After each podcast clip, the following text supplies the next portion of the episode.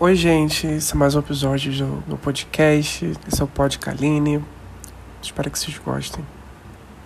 Aí, DJ, saudando geral pro jovem casal, batendo palminha, palminha, palminha, palminha, palminha, palminha, palminha, é palma nazinha, batendo palminha, palminha, palminha, palminha, palminha, meu amor. Ai, eu não tô no clima para fazer piada de entrada. Eu já chorei pensando nesse tema, porque acho que as pessoas que me escutam já sabem que eu tô morando sozinho, tô vivendo uma vida completamente nova, sozinho entre aspas, né? Que eu divido casa com a minha amiga. Mas enfim, é, me perdi já. É um tema muito íntimo, tá? É um tema que eu não queria gravar porque me deixa mal pensar nisso. Mas hoje eu tuitei a seguinte frase: Às vezes, para mim, é melhor superar o trauma do que ignorar o trauma. Então, talvez esse seja mais uma maneira de me curar desse trauma. Ai, mas que tanto de trauma é isso que você fala, Patrick? Bom, é. Pra quem não sabe, eu já tive. Já me relacionei algumas vezes na minha vida, né? Não necessariamente relação significa firmar algo com alguém fixo, um namoro sério. Então já me relacionei algumas vezes com algumas pessoas. Já houve sentimentos com algumas pessoas na minha vida, né? É, em todas as vezes que eu decidi abrir um pouco do Patrick para essa pessoa, é, eu sempre saí um pouco machucado. Nesse episódio eu vou falar nomes, tá? Vou falar de experiências que eu já tive. Não vai ser um episódio para esconder cavalo passando. Eu amo a minha rua, gente. É muita coisa que passa aqui. Já falei para vocês no último episódio, né? Pois é, ignorem esses áudios, tá? Mas enfim, é... vou falar um pouco de algumas coisas que me machucam e coisas que me fizeram muito bem.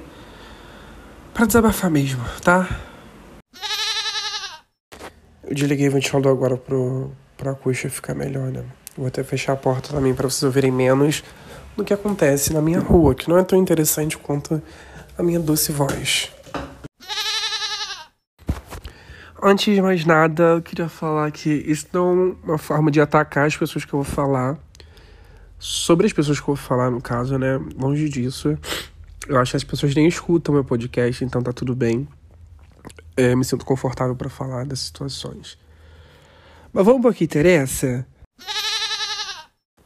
Uh, quando eu era na igreja, lá pelos meus 14 anos, eu namorei uma menina. Foram poucos dias de namoro, porque ela me traiu logo em seguida. o nome dela é Maria, Maria Elisa, né? Uh, com 14 anos, a gente ficava de mãozinha dada na missa, era a coisa mais bonitinha. E eu realmente já gostei da Maria Elisa, sabe? É, ela. A gente se, se gostava. Eu acho que a gente se gostava, eu acho. Só que ela me traiu com o meu melhor amigo na época, o Gabriel. Ai, ele me mostrou todas as conversas deles e no final das contas eles ficaram namorando e eu fiquei de lado, né? E era quem pediu namoro, tá? Só pra assim, desencargo de consciência.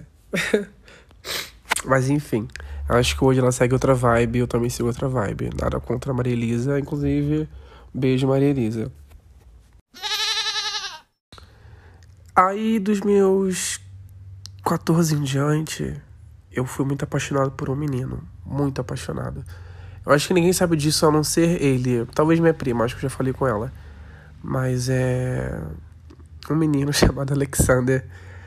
Que a gente. Eu tinha uma conexão muito grande com ele. Não sei se era recíproco na época, né? Ele também não escuta meu episódio, então tá meu podcast, então tá tudo bem.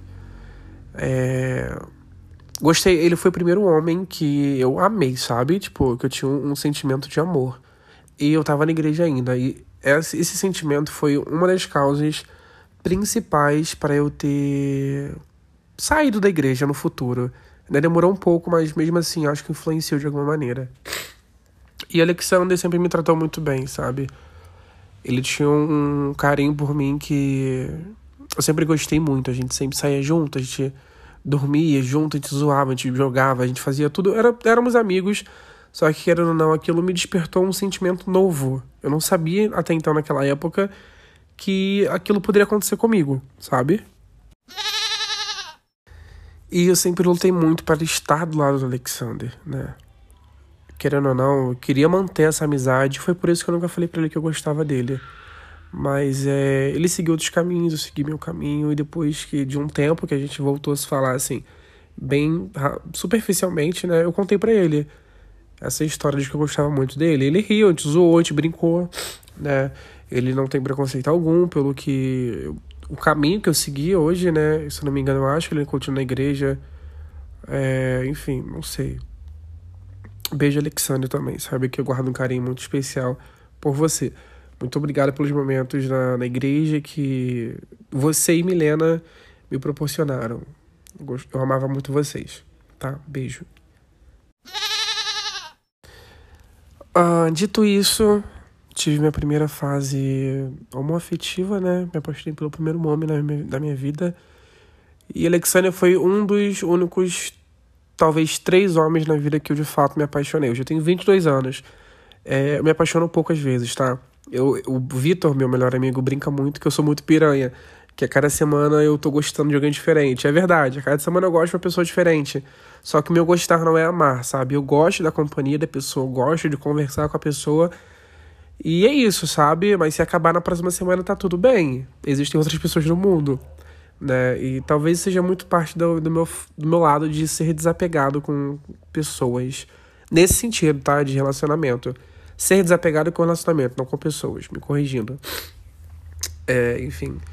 Mas querendo ou não, cara, quando a gente gosta de alguém, não ama, tá? Quando a gente gosta. Mesmo assim, cria um afeto, um sentimento, algum tipo de laço e que vai te deixar de alguma maneira negativo, sabe? Seja reflexivo, triste, é, não sei. Eu acho que quando a gente se dispõe a gostar de alguém, a gente cria esse, esse afeto. E cortar esse afeto, assim, sem mais nem menos, te deixa, te deixa meio assim balançado, né? Enfim. Durante toda essa trajetória dos. Acho que quando eu saí da igreja, eu tinha 17 anos já, 16 para 17. Eu saí um dos motivos também foi que eu tive que começar a trabalhar e estava estudando ainda, estava no terceiro ano do ensino médio, né? Eu, eu trabalhava de manhã de chegava em casa era quatro e meia, cinco horas. Ia para casa, eu comia alguma coisa, ia para o colégio direto, chegava sempre atrasado lá e só chegava em casa nove e meia, dez horas. E acordava cinco da manhã no dia seguinte. Então eu meio que fiquei cansado de me dedicar para a igreja. Porque quando você está numa religião, você precisa ter dedicação. Não adianta você estar lá da boca para fora e não se dedicar a praticar sua fé para aquela região, para religião, sabe? E eu sempre levei muito a sério o catolicismo. Tanto é que eu fui coroinha, fui cerimoniário, é, tive pensamentos em ser frei, frade, não sei, não lembro a palavra certa. Para quem não sabe, frei é o masculino de freira. Então eu já tive esse tipo de pensamento. Inclusive fiz um retiro das freiras, né, que tinha lá perto da igreja que, que foi de onde surgiu esse sentimento, né? É um servir tão bonito, tão puro, que na época eu fiquei apaixonado, sabe? Eu senti um chamado de estar junto com aquele, pessoal, né? De entregar minha vida daquela maneira. Mas em off eu não conseguiria, eu acho. É, se desprender de absolutamente tudo. É zero, zero, zero luxo, sabe? Literalmente. Pés no chão e é isso. Pés no chão. É, falei certo. Então tá, já sabemos que eu saí da igreja por alguns motivos e algum deles foi eu ter gostar, eu gostar de meninos também e o trabalho e escola, né? Daí, eis que eu descobri o mundo. Uau! Patrick começou a sair e a beber. Eu comecei a beber com 17 anos. É, eu era menor de idade, né? Então eu saí escondido da minha avó na época. Eu sempre falava que ia pra casa de alguém e saía. Ou às vezes eu falava que realmente ia sair, porque às vezes eu tinha muito medo de sair para longe e não deixar avisado. Então sempre avisava: olha, vou sair. Mas quando eu não, eu não tava de bem com a minha avó, eu sempre mentia. Enfim. Saudade da minha avó, inclusive. É... Descobri o mundo, descobri que beijar na boca de homem também tava podendo. Mas eu fiquei um ano, o um ano inteiro, me culpando por isso. Eu passei o terceiro ano do ensino médio todo com a culpa cristã ainda, sabe? De que o que eu estava fazendo era errado. Isso durou um ano, me atormentou por um ano. Um ano e um pouquinho, assim. É, eu acho que isso parou quando eu sofri racismo descaradamente pela primeira vez, sabe? Foi quando, nesse dia específico, que me deu um toque, assim, sabe? Um despertar pro mundo. Eu comecei a falar, porra, acorda, Patrick, olha só o que tá acontecendo com você. Tu vai ficar nesse nhenhenhen de igreja. Acorda, caralho. O que que aconteceu? Eu tinha dois amigos brancos que uma, uma, a menina chegou e falou: Ah, eu acho que eu nunca ficaria com alguém assim igual você, dessa cor. Porque por mais que vocês tomem banho, parece estar sempre sujo. Quando ela falou isso, eu. Primeiro momento eu fiquei sem reação, foi pelo que eu sofri racismo explicitamente, né? E em segundo momento foi expor isso na internet, que eu disse isso no dia seguinte no Twitter, né? E minha terceira, terceira fase foi falar sobre isso abertamente num seminário que a gente teve que apresentar para a turma toda. Eu falei o que aconteceu comigo, não citei nomes porque a menina estava na sala, né? E eu era muito cagão na época. E o seu meu outro colega também concordou com o que ela disse, né? Então, assim, dos brancos estavam me humilhando, eu não fiz nada. Então, nesse dia foi que eu parei de sentir culpa das coisas que eu fazia e passei a pensar mais em mim mesmo, sabe? Aí tá, acabou o ensino médio, acabou o emprego, né, que eu saí. Viajei para São Paulo no meio disso tudo, fiquei um tempo em São Paulo na casa da minha tia, minha tia da igreja, frequentei a igreja por lá junto com ela. Só que eu tava flertando com os meninos de São Paulo, a culpa já estava se esvaiando assim um pouquinho, sabe? É, enfim, voltei pro Rio de Janeiro com outro pensamento, com outra vivência. Eu já não sabia mais o que era sentir a culpa cristã, por mais que tenha demorado um ano para tudo isso. É, enfim, eu fiquei meio assim balançado, né, de ter mudado drasticamente a minha vida por conta desses acontecimentos. Mas passou, na hora que uma cachaça não resolvesse, né? Daí fiz amizades novas, amizades que a igreja diria que é amizade para sair para beber somente, mas mentira. As amizades, além de, de sair para beber, eu conversava muito com essas pessoas. É, tenho uma conexão muito forte com elas ainda, desabafava. Era, de fato, são meus amigos, sabe? Hoje em dia ainda são meus amigos. Eu pude comprovar isso na faculdade, vou chegar lá, tá? Mas enfim. É, porque a igreja te bota medo nas coisas de fora, que você fica assim. Você sai parecendo um, um cachorrinho indefeso que precisa da mãe para te defender. É assim que você sai da igreja. Com medo de tudo e de todos. Mas enfim. É, daí tá, né? Sair da igreja, culpa cristã, racismo, bibi, pororô, mundo, né? Comecei a me envolver com mais pessoas, mas o meu autoestima era, era muito baixa ainda na época. Eu só fui ter autoestima depois dos 20, sim. Então eu me odiava muito. Eu tinha, eu tenho, sou diagnosticado com ansiedade e depressão. Então minha vida às vezes às vezes dá uma reviravolta assim, eu tô de cabeça para baixo, nada surtando. E é normal isso hoje em dia. Eu consigo lidar melhor com essas coisas, né? É, daí meu time era baixo, então não me lançava com muitas pessoas e eu, eu pegava quem eu podia. Sabe aquele ditado? É, ela pega quem ela quiser e ele pega quem ele pode? Eu era essa pessoa que pegava quem podia. Não podia escolher muito, né? Então eu comecei a me abrir mais um pouquinho para essas novas experiências e me relacionei com alguns meninos da minha vida. Nunca cheguei a transar nessa época, tá? Era só ficar de beijinho mesmo em festa, né, por cima. Nunca fui lance de, de namorinho de portão também, não. É, pulando um pouco essa etapa da minha vida, que foi bem conturbada, que não acho que não cabe nesse episódio, porque teve muito, muito assunto familiar. Eu acho que de 2018 para cá, 2020, sim, início de pandemia, foi muito assunto familiar. Então, não é esse o tema do episódio. Depois eu posso fazer um episódio só para isso. Hoje o tema do episódio é relacionamento, é trauma de relacionamento. Eu acho que basicamente é isso. Aí tá. É, eu já estava trabalhando, né? Fiz cursos e cursos, comecei a trabalhar, investi em mim mesmo.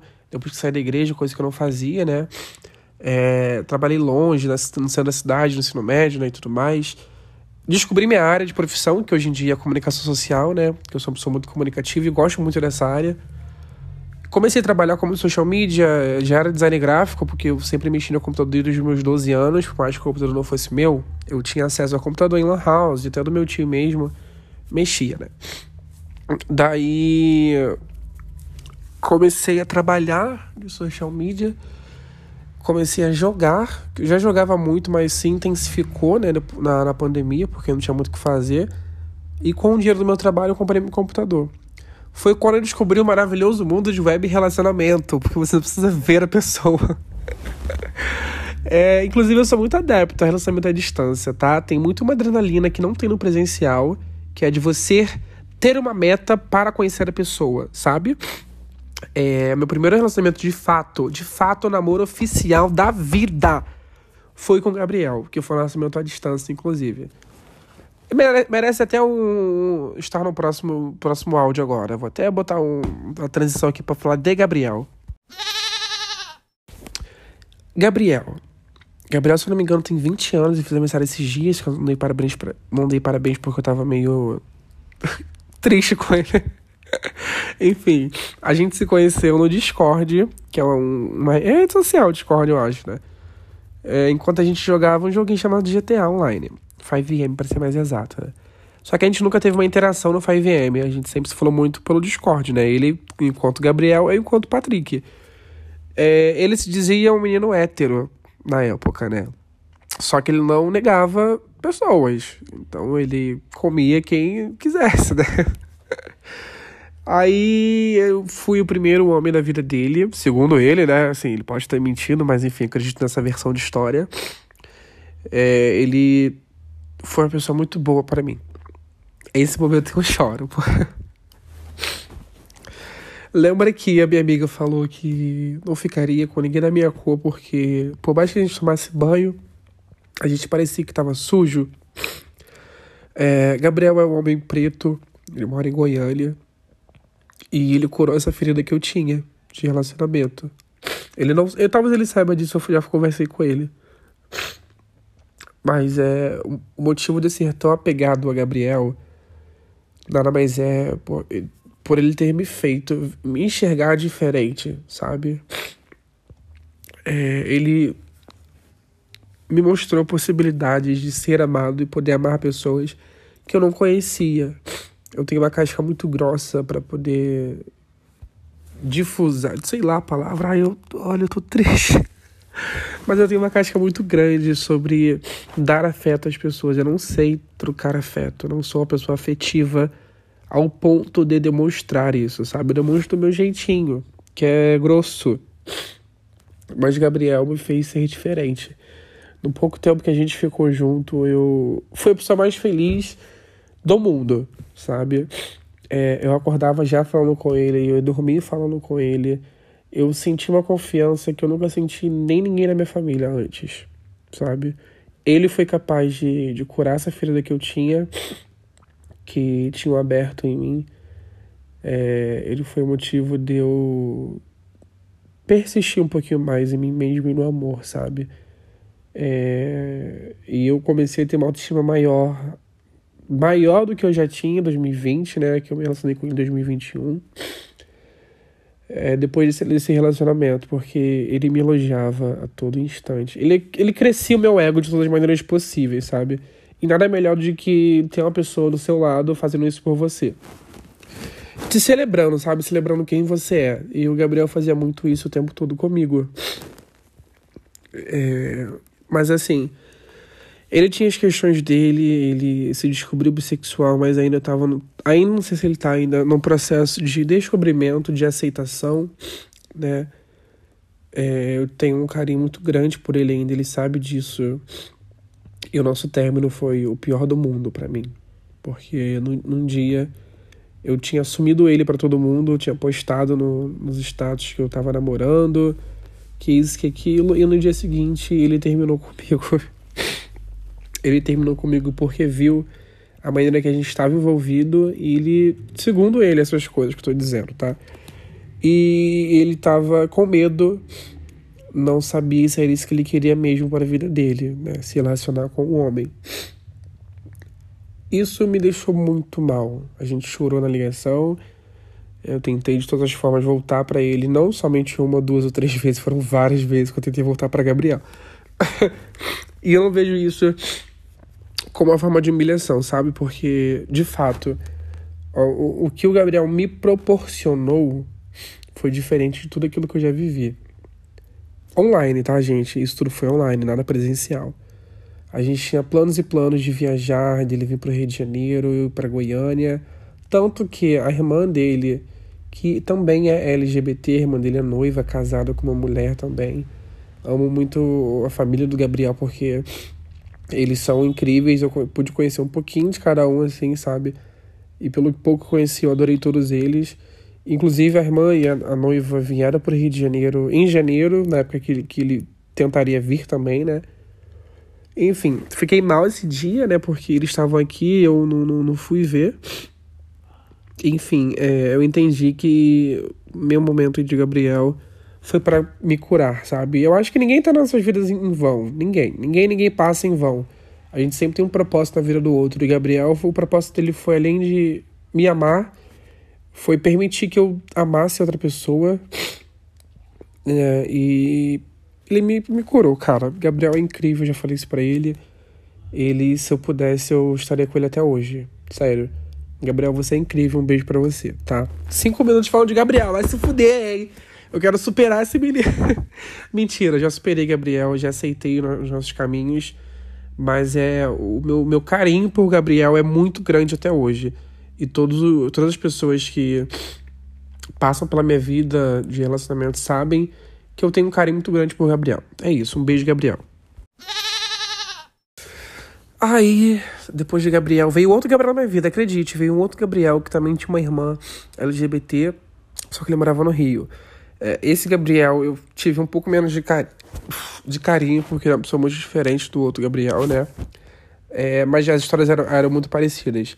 Ele também é recém-descoberto bissexual e foi o primeiro homem da vida dele. Não namorem bissexuais recém-assumidos, porque eles vão vir com essa. Mentira, não faço isso, é bifobia, tá? É, é brincadeira. Mas é, foi muito engraçada a forma que eu encontrei duas pessoas, uma que eu gostei pra caralho, outra que eu gostei muito, com uma história de vida tão parecida, sabe? Semelhanças, não parecido. Enfim. É, esse Gabriel a gente se conheceu no jogo online também. Trouxemos para fora. E ficamos, acho que, dois meses. É, acho que foi isso, dois meses juntos. Só que no, foi, isso foi no final de 2021, 2021 para 2022. É, ele sumiu no Natal, sumiu no Ano Novo, não falou comigo, falou, mandou um Feliz Ano Novo, um Feliz Natal muito seco. E no dia 1 de janeiro, ele terminou comigo. Ele chegou e falou: Olha, Patrick, não sei se é isso que eu quero, é isso, sucesso, beijos acabou, sabe? E nunca mais nos falamos depois disso. Ele me ignorou de todas as formas possíveis. Aí eu dei um follow nele e ele me excluiu das redes sociais.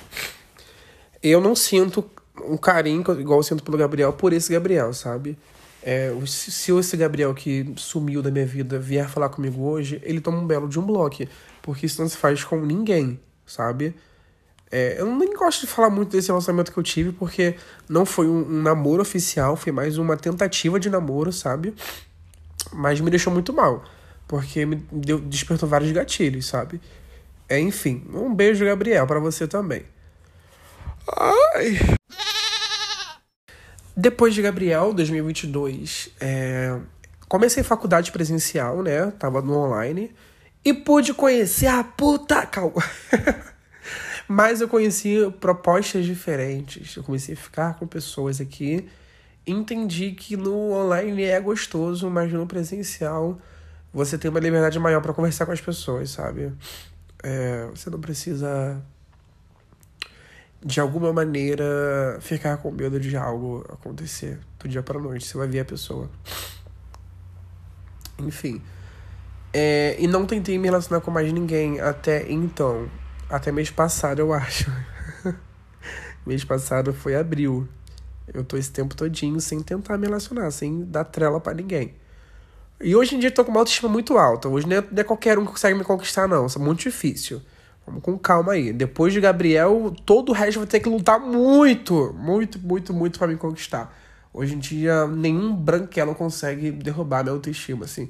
Lógico, a construção de autoestima, ela é constante e diária. Vai ter dias que eu vou estar triste, vai ter dias que eu vou ver o, o padrão de beleza estampado numa revista e não vai ser o meu, entendeu? Mas no dia seguinte eu vou estar melhor, acredite nisso. Hoje em dia é muito difícil eu me achar feio, muito difícil mesmo. Enfim, Eis que na minha vida surgiu um paulista no começo do ano. É, não, na verdade foi no passado que ele surgiu. A gente teve um contato para trabalho. Para quem não sabe, eu faço assessoria de imprensa de um cantor, né? E esse contratante ia contratar o serviço do cantor e nós íamos para São Paulo apresentar o meu menino, né? O Tauan, que inclusive é um dos meus melhores amigos também. O nome desse menino é Léo. Leandro, na verdade, mas ele não gosta de chamar de Leandro, gosta de chamar de Leonardo. Ou Léo somente. É, não sei nem se eu poderia falar isso aqui, se ele gosta que falei, falei. Droga. Falei, pronto. É... Léo surgiu na minha vida de forma trabalho, né? Mas a gente, depois que finalizou o trabalho, que acabou não rolando, a gente começou uns flertezinhos bem assim, tranquilinhos, sabe? Só elogio mesmo. Só que aí um dia ele atacou firme, né? E eu também ataquei firme e a gente começou a ter um caso, né? A gente começou a fazer ligações todos os dias, ele ia vir para o Rio de Janeiro, estávamos pesquisando passagem, a gente ia ter uma vida juntos, né? Ele no São Paulo, no Rio e o vice-versa, enfim, a gente fez muitos planos. É, a gente ficou total, acho que foi quase, foi um pouco menos de um mês na real, tendo esse papo, assim, esse papo romântico, né? Só que ele perdeu o telefone dele, o telefone ficou ruim. E ele ficou uma semana, eu acho, duas semanas sem telefone, e quando voltou ele não queria mais saber de mim. E a desculpa dele foi que ele viu um status meu para quem me tem no status, que são somente amigos, porque o meu telefone ele é privado, eu utilizo aquele caralho para trabalhar e também pessoal, então não é qualquer um que veja meus status, tá? Eu brinco com os meus amigos daquela maneira. Eu falei alguma coisa tipo assim, uma coisa que eu tweetaria, por exemplo. É, o que eu falei? Tesão e carência andam lado a lado comigo essa noite. Ponto, botei só isso. Não foi um convite para fuder com outra pessoa, não foi isso. Mas ele leu aquilo e não entendeu. E ficou puto comigo. Falei, cara, não é assim que se, tra se trabalha as coisas. Se você quer ter uma vida dois comigo, você tem que entender que as coisas se conversam. A gente está se conhecendo. Hoje eu pude perceber que você não curte essa brincadeira e não vou fazer de novo. Ponto. Mas ele não quis saber. Ele preferiu se afastar, viver o momento dele em São Paulo, eu, meu momento no Rio, e tá tudo bem. Né? Hoje em dia a gente não se fala mais. Foi opção dele não falar mais comigo, porque eu tentei de todas as formas me aproximar de novo, mas ele me ignorou em todas elas. Falo mesmo, tá? E recentemente ele voltou a interagir comigo e eu perguntei, cara, o que, que você quer? Voltou a mandar mensagem, tá curtindo as minhas coisas. Ele falou, isso é ruim? Eu falei, se você não quer nada, sim, é ruim, porque de fato é ruim para mim isso. Eu não quero pensar que eu vou te dar uma chance de novo é, se você não quer isso. Eu não vou, eu não tenho tempo para isso, cara. Eu tenho 22 anos e eu não, não tenho tempo pra poder ficar de, de papinho de adolescente disso, daquilo, não, mano. Vamos conversar é isso tá? É, Léo também não ouve meu podcast, tá tudo bem. É, e, se eu, e se as pessoas citadas ouvirem, tá tudo bem também. Não tenho papo na língua com nenhuma delas. É, e é isso. E desde Léo eu nunca mais tentei me relacionar com ninguém online. É, eu tenho meus contatinhos, obviamente, no presencial, né? Eu, enfim, não tô morro, né, galera? Eu tenho que viver de alguma maneira. Mas é desde que Léo fez isso comigo, eu tem uma pausa, um stop, assim, no, no amor. Eu acho que é muito difícil alguém me merecer. Eu sou coisa pra caralho. E a pessoa que sai da minha vida, eu não perco ela, não. Ela que me perde, sabe? E não é egoísmo nenhum pensar isso, tá, galera? Egoísmo é você negar um prato de comida de arroz para alguém que está precisando. É, isso é autopreservação. Você entender que você é foda pra caralho e quem te larga é que perde, cara. Pelo amor de Deus. Bote isso na sua cabeça de uma vez por todas. Você é muita coisa. Não é todo mundo que te merece. Só quem te merece é você mesmo e olhe lá. Tem dias que você vai se desapontar também. E tá tudo bem com isso, mano. Eu tô puto agora, tava chorando agora, eu estou puto.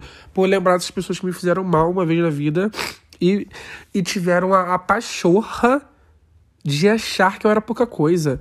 Por mais que não falassem, mas esses atos demonstram isso, sabe? Da pessoa achar que você é pouca coisa. Mas eu não sou pouca coisa. Cara, Mano, eu sou Patrick Kaline, pelo amor de Deus. Olha para mim, cara. Você perdeu foi muita coisa. É isso. Um beijo para você. Ah, e digo mais, isso aqui não é uma forma de tentar fazer as pessoas engolirem que eu me acho muito, não. Não sou metido a esse ponto. É, é só uma maneira de demonstrar que a autoestima ela existe e ela tá em dia, beleza? Então, assim, eu não me importo que as pessoas pensam de mim, se me acham metido, é, se acham que isso é egoísmo, eu realmente não me importo. Que de fato não me importa. Não tenho muito o que falar porque eu não me importo. Mas é isso, sabe, gente? É... Precisa ser assim hoje em dia, senão você não sobrevive. O mundo é muito cruel com as pessoas. Os humanos são muito cruéis com, com outros humanos. E eu não desejo isso para ninguém, sabe? Passar pelo que eu passei. Óbvio que eu falei aqui foi muito resumo. Eu resumi muita coisa da minha vida em alguns minutos, até pra não ficar um bagulho muito grande, né? Então, assim, cara, é. Se preserva. Não dê seu coraçãozinho para qualquer um, não. Sabe? É, muita gente tá vem na intenção ruim de te fazer mal, por mais que ela não saiba disso. Mas alguns atos demonstram isso, né? E assim, mano, você é coisa pra caralho. Você merece ter um amor tranquilo, sólido, recíproco e que te ame na mesma intensidade que você ama essa pessoa e na mesma intensidade que você se ama. Isso é muito importante. A gente precisa ser celebrado. A gente tem que ser celebrado pelas nossas conquistas, porque a gente é. Não adianta você conquistar uma pessoa num dia e no outro dia começar a cagar para ela. A conquista, se você quer realmente alguém do seu lado, tem que ser diária. Não é fazer um ato de amor gigantesco todos os dias, não é isso. Mas é saber conquistar a pessoa todos os dias, manter esse interesse ativo, né? Não deixar com, com que a pessoa ache ou que a pessoa faça alguma coisa que deixe outro mal. Não é isso. Você, antes de tudo, tem que, obviamente, se amar como já dizia RuPaul, é, if you don't love yourself, how in the hell you gonna love somebody else? Se você não se ama, como é que você vai amar outra pessoa? Não, não existe isso, sabe? Eu entendi essa frase depois de muito tempo e é muito real. Se ame primeiro para depois amar outra pessoa, porque essa pessoa vai ver o quanto você se ama e vai querer se equiparar a isso, não é nem comparar, vai se equiparar a isso. E não aceite menos que isso, não, viu? Não aceite migalhas de amor, não. Eu sei que às vezes é difícil, a gente precisa de alguém para aumentar esse. alimentar esse ego, né? Que o mundo nos, botou, nos construiu. É, mas resiste a tentação, fia. Que isso? Você, um peitão desse vai estar triste por homem feio, pelo amor de Deus. Que isso? E eu queria muito finalizar esse, esse episódio 04 é, falando que amar é muito bom, né? E quando a gente é amado de volta é melhor ainda, eu acho, sabe? Eu desejo muito isso para cada um dos meus ouvintes, para cada um dos meus amigos, colegas, para cada pessoa que passa pela minha vida. Que vocês conquistem um amor tão lindo quanto um dia eu já tive ou que eu possa ter. Que vocês conquistem um amor tão puro, tão singelo, que vocês não vão nem sentir os dias passarem. Vão estar ocupados demais amando. Um beijo para vocês. E eu queria muito deixar essa música que foi o que me motivou a fazer esse episódio de hoje. Esse menino cantando no, no, no Instagram. O Insta dele é. Eu não lembro, peraí, eu vou ver. O Insta dele é Danponit. É D-A-N-P-O-N-I-T. Danponit. Ele faz TikTok, Reels e acho que canta também, né? Enfim, fiquem com a voz desse homem cantando. Lindo, inclusive, viu? Um beijo. Não sei se é homem, não. Pelo amor de Deus, se for eu, se for ela, ainda sei. Fiquem com a voz dessa pessoa cantando. Beijo, beijo, beijo, beijo. Não consigo tirar da minha cabeça esses olhos que eu nunca vi tão perto, a ponto de bater o cílio no meu. Não sai da mente o sorriso entreaberto. Eu penso se eu tô errado ou se eu tô certo em cultivar esse bem querer. O problema é que já tem alguém do seu lado e eu me sinto tão errado por tentar me aproximar. Por isso eu mantenho a distância necessária para que não se esqueça minha cara, que ao meu lado é um bom lugar. Mas que isso eu não vou fazer, não. Apesar de querer como eu quero, como eu quero. Oi, gente, tudo bom? Esse é mais um episódio do meu podcast. Esse é o Pod Kaline. E espero que vocês gostem.